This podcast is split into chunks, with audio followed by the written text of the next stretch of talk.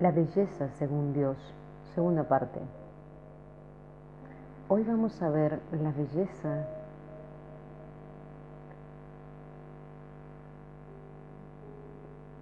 de una perspectiva diferente. Vamos a ver las cualidades de la belleza espiritual.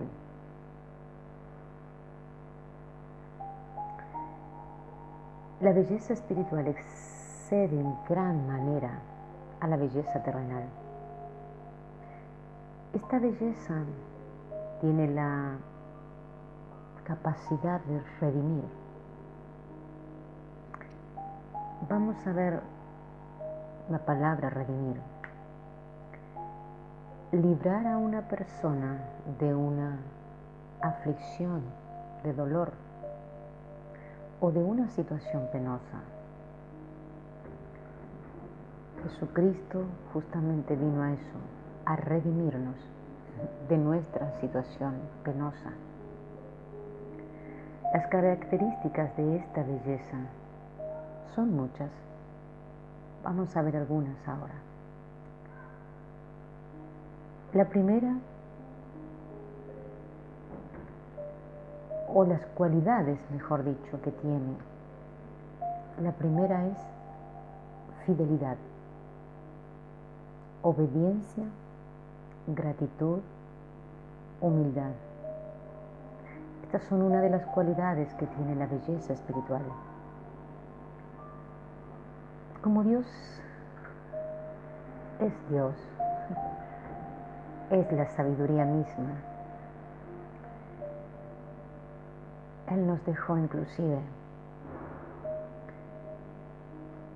en su palabra un libro completo para que nosotros conozcamos esta belleza. Y en este tiempo vamos a profundizar bastante porque creo que en esta época de la historia que vivimos se necesita imperiosamente. Hay un libro que fue escrito mil años antes que Cristo. Ya el Señor se había ocupado para esta época de enseñarnos justamente la belleza espiritual.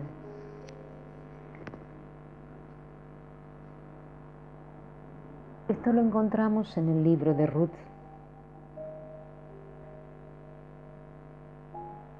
Una de las lecciones que nos enseña Ruth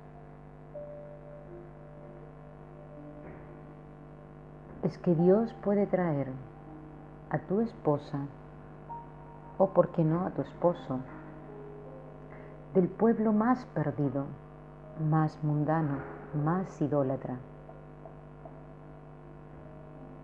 pero que tu compañero venga de allí no quiere decir que Dios no esté mirando con amor especial a esa mujer o ese hombre.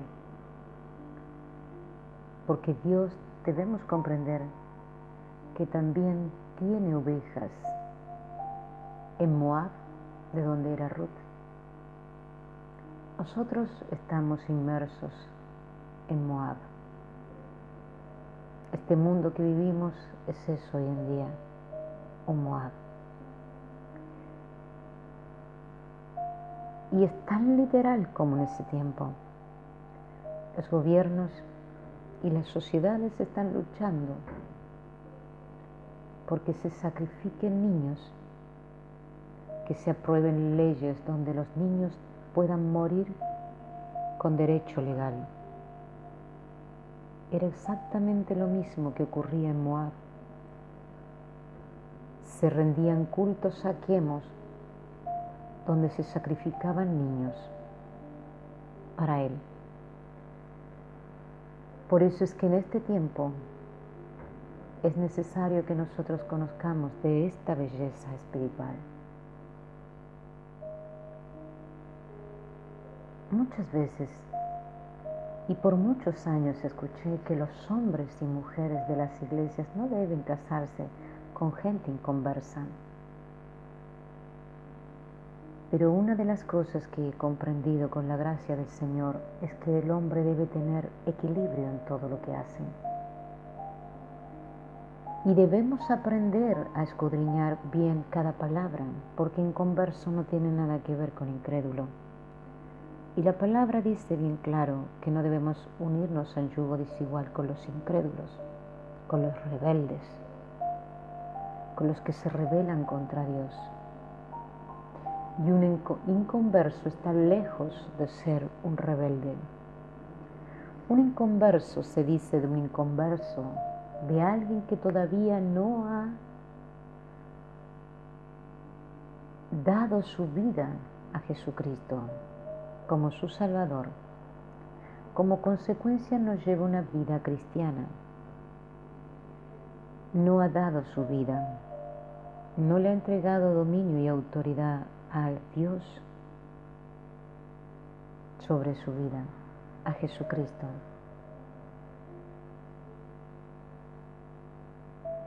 Por lo tanto, nosotros debemos comprender que una persona inconversa puede tener muchas razones para hacerlo. Y una de ellas puede ser justamente que le haya tocado nacer en Moab.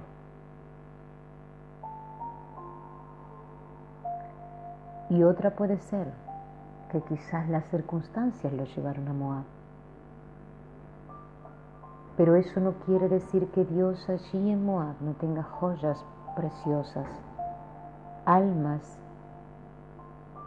pulidas de tal manera, excelsas de tal belleza, como es esta belleza espiritual. Por eso es que el Señor dijo, no juzguen, porque Él también tiene ovejas perdidas en Moab que debe rescatar y muchas veces necesita llevar a otros para que vayan por ellas. El que no quiera meterse en el fango, aunque no comprenda, pues quédese en su casa, como dice una parte de un libro. No recuerdo ahora si es Timoteo no, no, no voy a entrar en ese detalle ahora, no me quiero descentrar del tema puntual, pero me vino a la memoria. Sigo.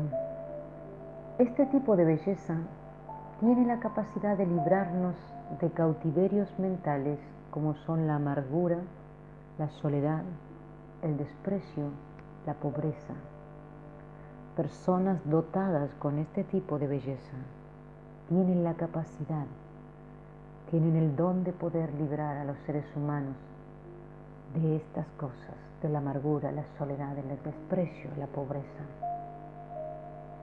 Este tipo de belleza irradia respeto y humildad por donde va. La belleza de Ruth es digna de ser poseedora del reino de los cielos, como dice Mateo 5.3. Este tipo de belleza excede la excelencia en todo lo que hace, inclusive en su trabajo, dando lo mejor de sí con cariño y mucha dedicación. Y ojo, esta mujer era moabita no conocía de doctrinas, no conocía a Dios.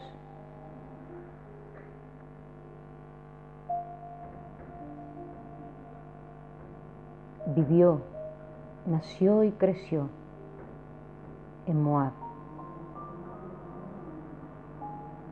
Este tipo de belleza tiene un servicio, es irradia servicio de manera desinteresado, con amor.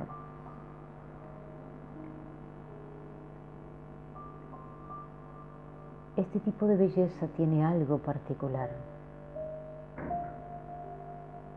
que será recompensado por Dios. Es una belleza que será siempre recompensada por Dios en el de repente de Dios, en el que cuando menos lo espera esa persona, Dios abrirá ese de repente y la recompensará o lo recompensará.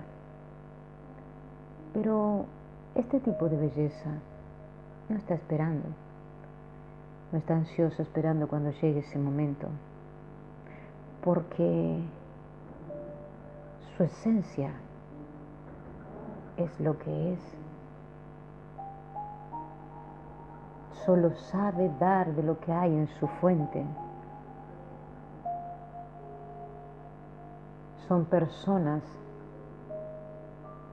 así como hay personas tóxicas que debemos alejarnos de ellas, son personas, este tipo de personas son personas que traen sanidad, que nos vienen a dar eso, sanidad.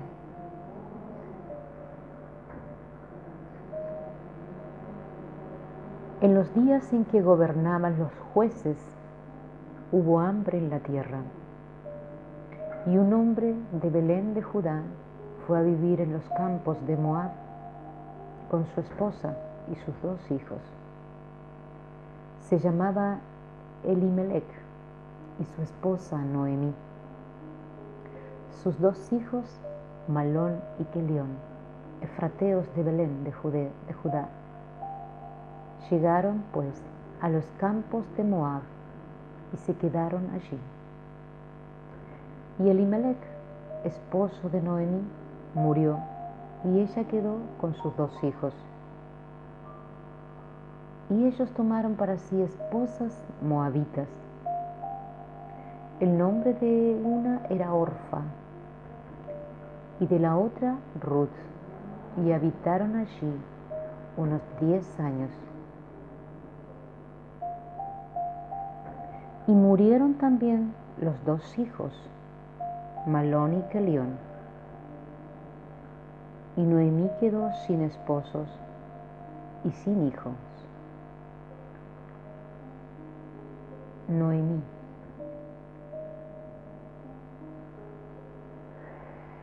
Noemí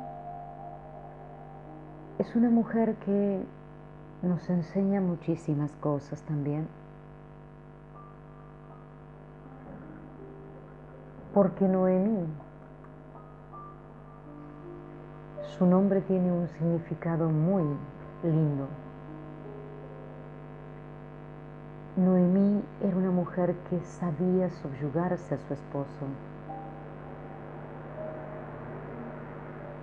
El significado de Noemí se puede traducir como mi dulzura, mi delicia o encanto.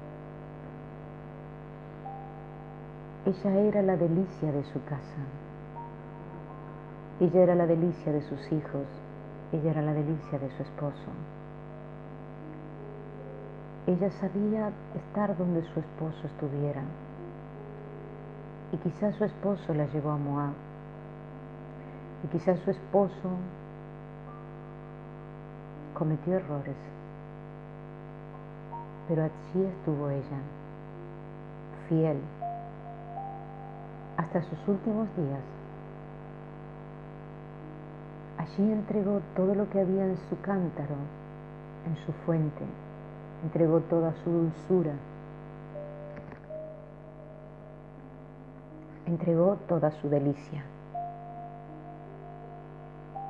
desplegó todo su encanto y quedó vacía. Entonces Noemí se levantó con sus nueras y volvió de los campos de Moab, porque oyó que el Señor había visitado a su pueblo para darle pan.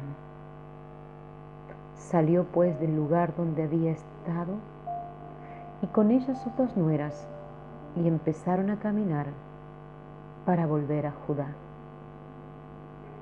Noemí era una mujer adulta, herida, lastimada, sangraba por dentro, pero a pesar de eso tuvo fuerzas para levantarse y volver a su tierra volver al lugar de donde estaba el pan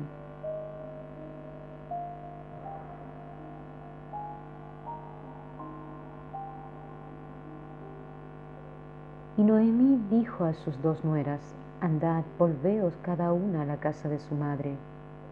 El Señor sea bondadoso con vosotras como habéis sido con los muertos y conmigo.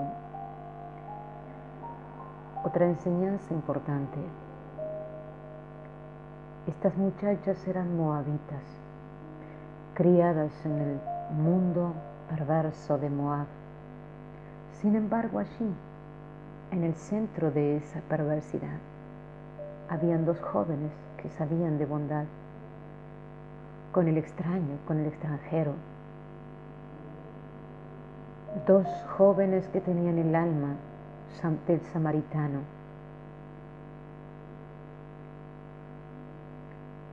Porque han sido bondadosas con vosotros.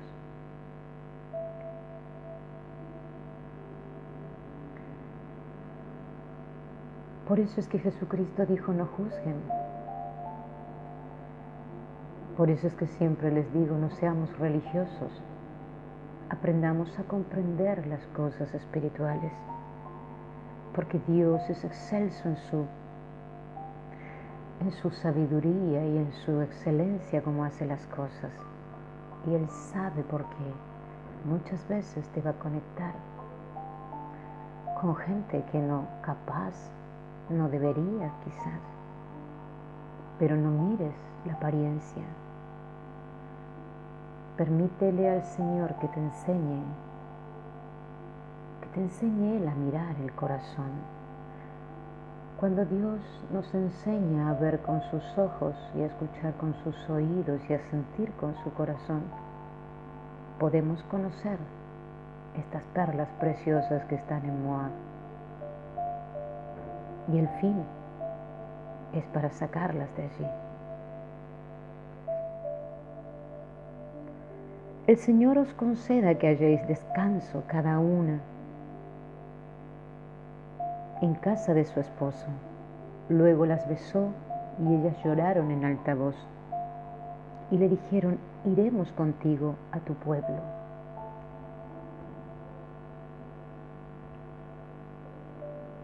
Ese es el amor que Dios anhela que las mujeres tengan por sus suegras.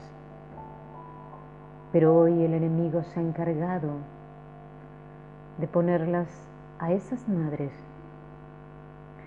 en una posición tan horrenda como es lo del llamado bruja. Pero las mujeres no se dan cuenta que están amando al hombre,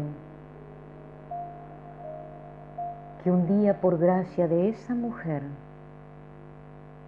lo tienen al lado, que un día por gracia de esa mujer que tuvo que soportar nueve meses de dolor y quizás 30 años de sufrimiento en crianza, que le costó desvelos y enfermedades, y cuántas cosas habrá pasado que es su joya más preciosa y que trató que a lo mejor en las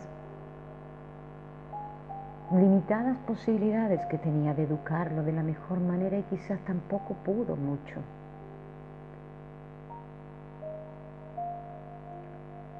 Venga hoy, por decir de alguna manera cualquiera, a querer quedarse con él. Obviamente que esa madre va a luchar para que estén sus hijos en las manos correctas. No es que las suegras quieran, no quieran que sus hijos sean felices o que se opongan a la elección, sino que anhelan simplemente que esa mujer que ha llegado a sus vidas los ame con tal abnegación como ella los ha amado que pueda dormir y descansar sus últimos años tranquila, que pueda cerrar sus ojos al final del tiempo, serena de que su hijo y sus nietos los ha dejado en las mejores manos.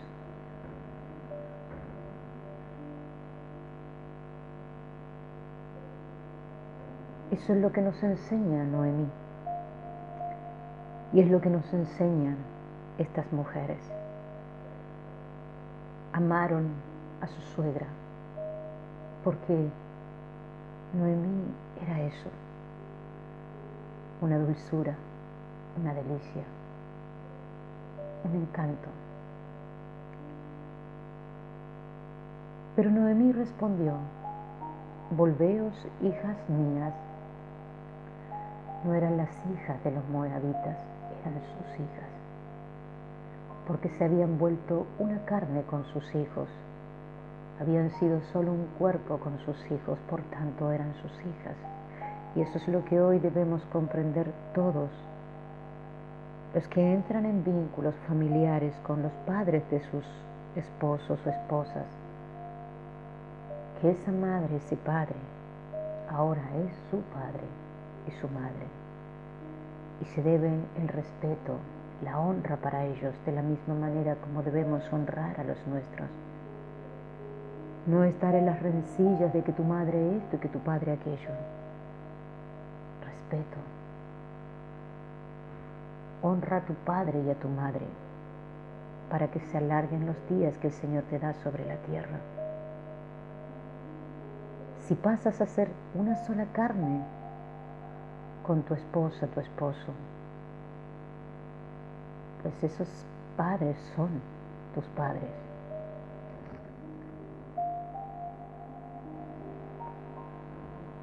Tengo yo más hijos en el vientre que pueden ser vuestros esposos. Volveos, hijas mías. Yo soy anciana ya para tener esposo. Y aunque tuviera esperanza y esta noche estuviera con varón y tuviera hijos, ¿habríais vosotras de esperarlos hasta que fuesen grandes? ¿Habríais de quedar sin casaros por ellos? No, hijas mías, que mayor amargura tengo yo que vosotras, pues la mano del Señor ha caído sobre mí. Noemí también enseña a las mujeres mayores que en todo tiempo hay esperanza, que si tu vida ha sido quebrada, frustrada por el amor, puede llegar un de repente del Señor y te puede alcanzar. Y puedes soñar, puedes tener la esperanza de también recibir la promesa de Sara, de que puedas volver a tener una sonrisa y un deleite con tu Señor. En Dios no hay imposibles de ningún tipo. En Dios hay esperanza en todos los sentidos.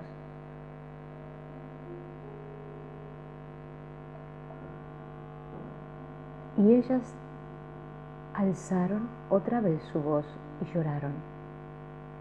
Y Orfa besó a su suegra y se fue, pero Ruth se quedó con ella. Orfa.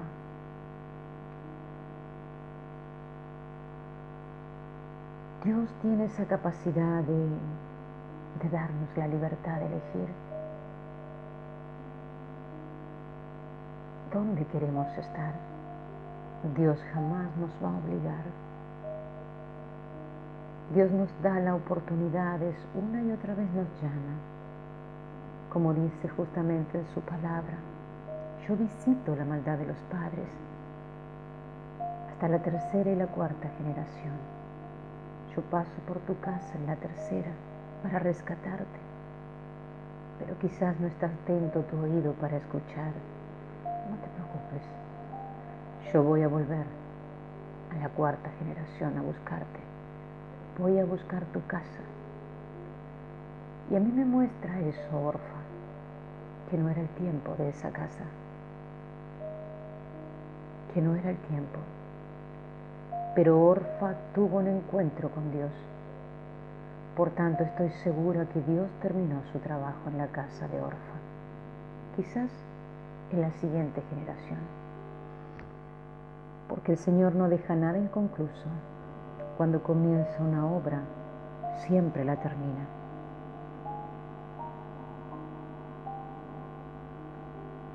Noemí le dijo, Tu cuñada se ha vuelto a su pueblo y a sus dioses. No era su tiempo todavía de seguir a Dios. Vuélvete tú tras ella. Pero Ruth respondió, no me ruegues que te deje y me aparte de ti, porque a donde quiera que tú vayas iré yo, y donde quiera que vivas viviré. Tu pueblo será mi pueblo, y tu Dios mi Dios. Donde quiera que mueras moriré yo, y allí seré sepultada. Que el Señor me trate con todo rigor, si otra cosa que la muerte me separa de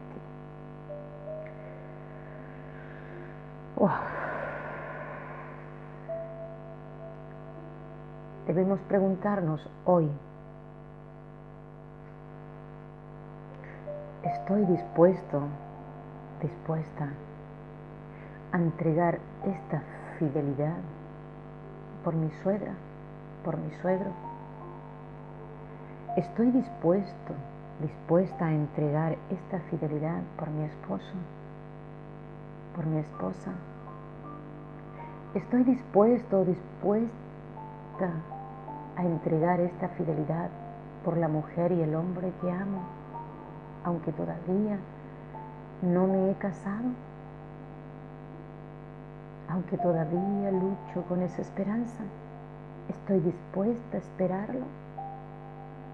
Estoy dispuesta a serle fiel a pesar de que lo veo completamente perdido en Moab estoy dispuesta. No me ruegues que te deje y que me aparte de ti, porque donde quiera que tú vayas, iré yo. Y donde quiera que vivas, viviré. Tu pueblo será mi pueblo y tu Dios mi Dios. Donde quiera que tú mueras, moriré yo. Y allí seré sepultada. Que el Señor me trate con todo rigor si otra cosa que la muerte me separa de ti. Dios es justo siempre, Dios es bueno siempre. Noemí jamás dijo nada. Dejó su tierra y su parentela seguramente cuando salió de Judá. Se fue a Moab, subyugada a la voluntad de su esposo se fue a una tierra pagana, a una tierra, a una tierra idólatra, que le trajo miseria, destrucción, amargura, soledad, muerte. Pero allí estuvo Noemí, fiel, derramando dulzura, derramando bondad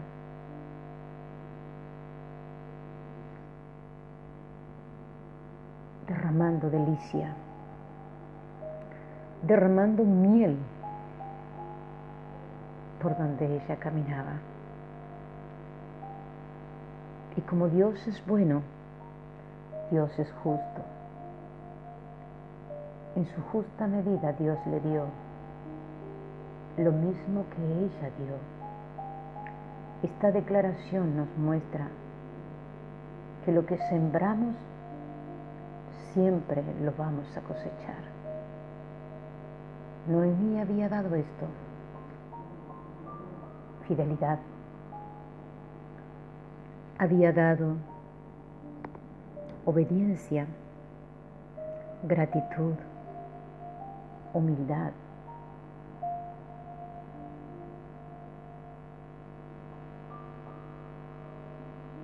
Había sido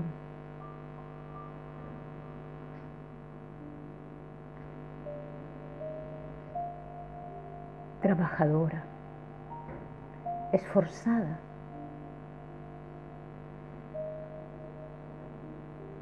humilde por sobre todas las cosas.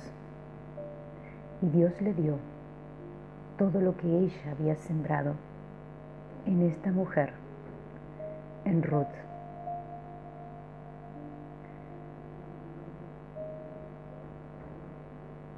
Donde tú quieras, donde tú mueras, moriré yo, y allí seré sepultada. Que el Señor me trate con todo rigor, si otra cosa que la muerte me separa de ti. El libro de Ruth es un libro realmente maravilloso en el cual no lo vamos a pasar de manera superficial, no vamos a hacerlo rápido, vamos a hacerlo conforme al tiempo que Dios necesite para que podamos sacar todo el néctar que hay aquí. Aquí en este libro está la miel que las mujeres necesitamos hoy, en este tiempo, en esta época. Por eso es que lo vamos a ir trabajando así, pausado, el tiempo que nos tome.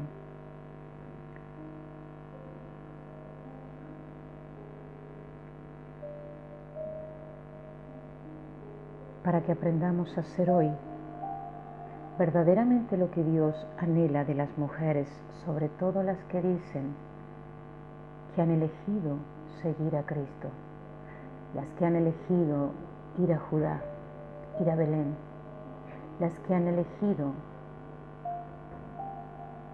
a Jesucristo, las que han elegido pertenecer a su reino, para que Él nos enseñe a ser verdaderamente esposas de miel